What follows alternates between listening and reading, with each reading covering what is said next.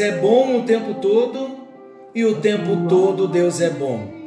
Graça e paz, meus queridos. Estamos juntos em mais um encontro com Deus. Eu sou o pastor Paulo Rogério e tenho a alegria de poder chegar até você nesse ano de 2023 e proclamar: venha o teu reino. Venha, Senhor. Venha com teu reino sobre nós. Venha, Senhor.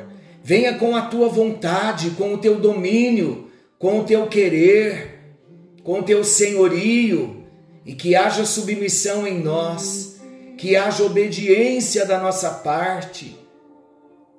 Essa é a nossa súplica, é o nosso decreto para 2023. Não fazermos mais aquilo que queremos, mas buscar o direcionamento daquele que é o Senhor das nossas vidas. Buscar o direcionamento daquele que é o dono das nossas vidas. Que alegria poder saber que Deus está levantando nos quatro cantos desta terra uma multidão de discípulos que estão se preparando para entrar no céu pelas portas. Estamos conhecendo Jesus no Evangelho de Marcos e o nosso tema é Vencendo na Provação. Nós já trouxemos dois destaques: a destruição do Templo de Jerusalém, Jesus avisando aos discípulos que o templo seria destruído e no ano 70 depois de Cristo o templo foi destruído e nós aplicamos para nós. Hoje somos o templo do Espírito Santo. Com o templo do Espírito Santo ninguém pode mexer. Nem Satanás, nem os demônios, nem principados, nem potestades, nem altura, nem profundidade, nada. Diz Romanos 8, absolutamente nada poderá nos separar do amor de Deus que está em Cristo Jesus, o nosso Senhor. Como templos do Espírito Santo, como moradas de Deus, somos inabaláveis. Há um reino estabelecido no nosso homem recriado, no nosso homem interior. O reino de Deus chegou até nós. A presença chegou até nós. Sabe quando isso passa a valer?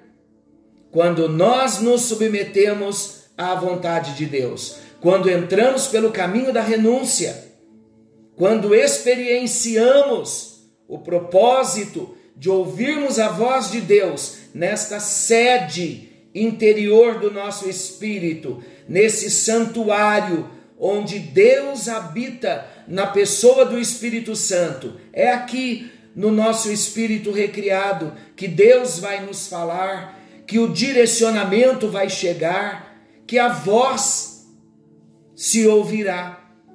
Agora cabe a mim e a você, como discípulos, ouvirmos, obedecermos, nos submetermos à voz do Senhor. É para isso que Ele está nos chamando nesse ano de 2023. Você não quer ser um instrumento de Deus? Você não quer ser mais usado por Deus? Você não quer ouvir a voz de Deus? Não quer ser direcionado pelo Senhor? Pois esta é a hora. Basta tomarmos uma decisão de nos entregarmos por inteiro a Ele e dizermos a Ele: Venha o teu reino, venha a embaixada do céu até nós e toma o Senhor o controle, toma o Senhor o domínio, e eu vou me submeter à tua voz, à tua vontade. Então lembre-se: o templo do nosso coração é indestrutível, porque o reino de Deus está lá, a vontade de Deus está lá, e o reino de Deus é inabalável. O nosso segundo destaque foi os sinais da sua vinda.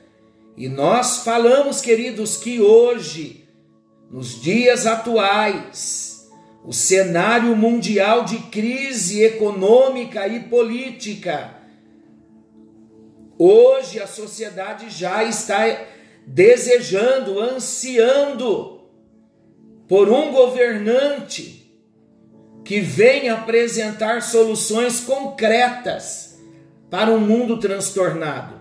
E se nós achamos que o mundo já chegou no ápice do, do transtorno, eu quero dizer a você, pela Bíblia Sagrada, é o princípio das dores, ainda vai se transtornar mais. Ainda ouviremos muitas notícias que nos deixarão de cabelo em pé.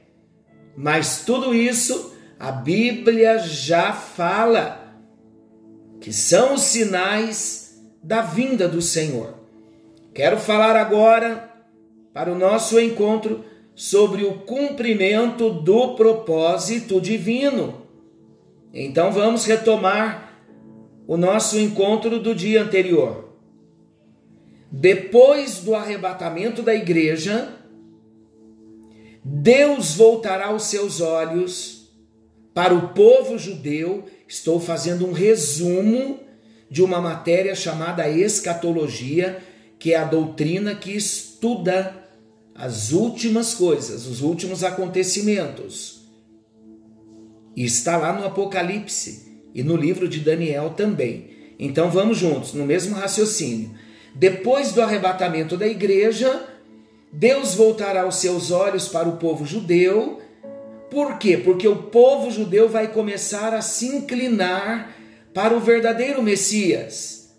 E o povo judeu vai começar a desejar a vinda do Messias mais do que nunca. Muitos padecerão na, nas mãos das autoridades. Muitos judeus serão presos e açoitados por não negarem a fé cristã.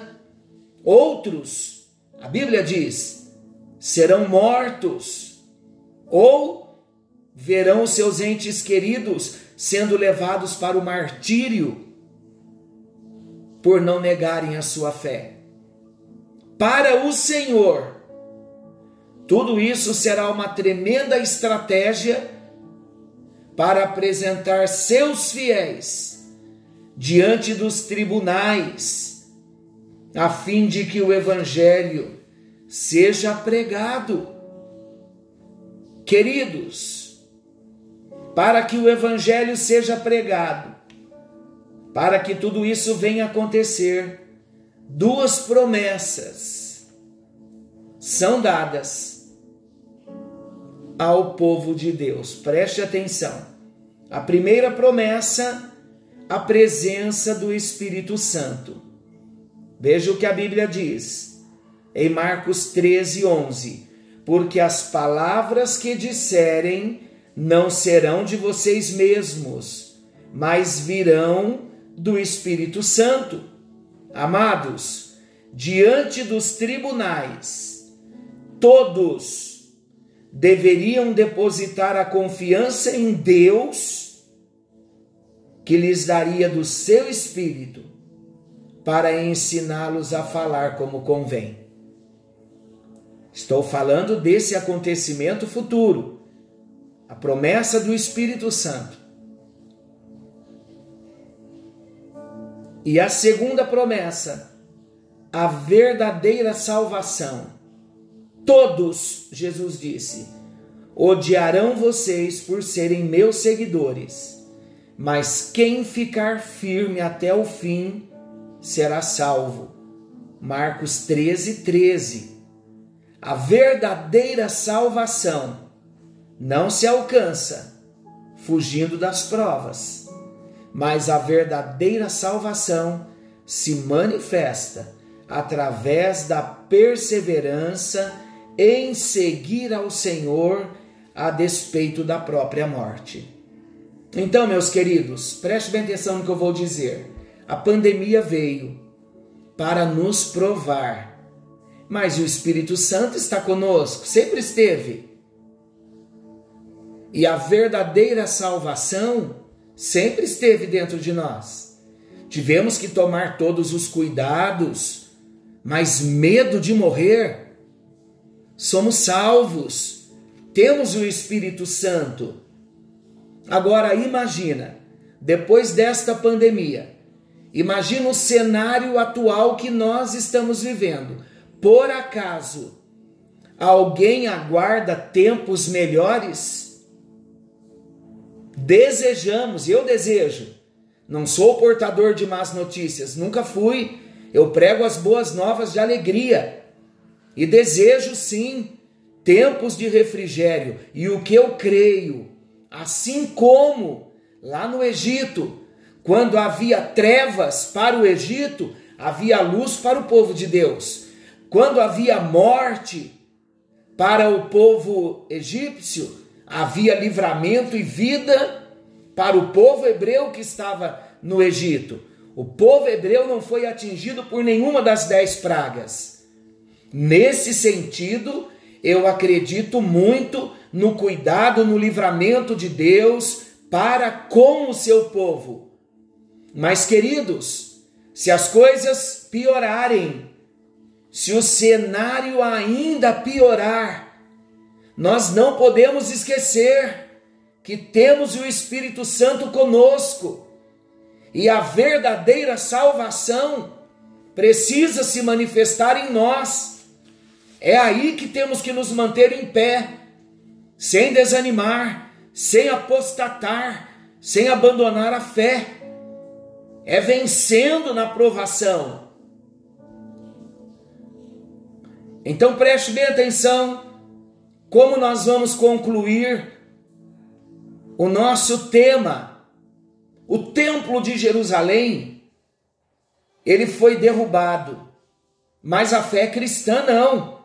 A pandemia veio, levou muitos, mas muitos salvos em Cristo foram embora, mas foram sem perder a sua fé. E nós que ficamos, a fé permanece em nós.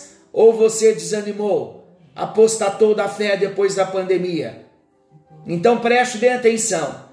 Toda investida do mal contra a nossa confiança em Deus deve ser rebatida com a certeza de que o Espírito Santo sempre estará presente em nossas lutas e que a salvação do Senhor em todo o tempo se mostrará disponível ao que perseverar até o fim. Foi assim no Egito, foi assim na época dos profetas, e assim será conosco. Então, sabe qual a tarefa que Deus quer que nós venhamos praticar e cumprir e fazê-la, na verdade? Vamos identificar as provações que de repente estejam fazendo parte do nosso caminhar cristão e vamos observar a nossa atitude diante dessas provações. Se percebermos desânimo ou enfraquecimento da nossa fé, vamos tomar uma atitude oposta ao que está se manifestando. Senhor nosso Deus e querido Pai, bendizemos o teu nome porque tu és Deus e o Senhor não se ausenta do trono, tu és poderoso, o Senhor tem cuidado das nossas vidas. E a vitória para nós, ó Deus, a vitória para nós no meio da perseguição, porque somos teus discípulos e esta, meu Deus, é a hora em que queremos nos levantar na tua força e no teu poder para vencermos na provação. Ajuda-nos e fortaleça-nos como templos do teu Espírito que somos. Abra os nossos olhos para vermos o cenário, os sinais da tua vinda e entenderemos o cumprimento do propósito e não nos esqueceremos da presença do Espírito Santo em nós e da salvação que recebemos em Cristo. É a nossa oração em nome de Jesus. Amém, amém e graças a Deus. Que palavra abençoada da parte de Deus, queridos. Compartilhe esta palavra Permita que outros na sua família, amigos, colegas de trabalho, compartilhe no grupo da família, grupo dos vizinhos, compartilhe esta palavra de fé, esta palavra de esperança, porque os dias e o cenário poderão não ser tão agradáveis. E quem não é salvo precisa correr para Jesus, e quem já é salvo precisa firmar-se no Salvador e na salvação. Amém? Que o Senhor te abençoe, que o Senhor te guarde. Querendo o bondoso Deus, estaremos amanhã de volta, nesse mesmo horário, com mais um encontro com Deus. E não se esqueça, Jesus está voltando. Precisamos estar prontos. Algo novo está vindo à luz. Diga comigo: venha o teu reino, em nome de Jesus. Uma excelente noite.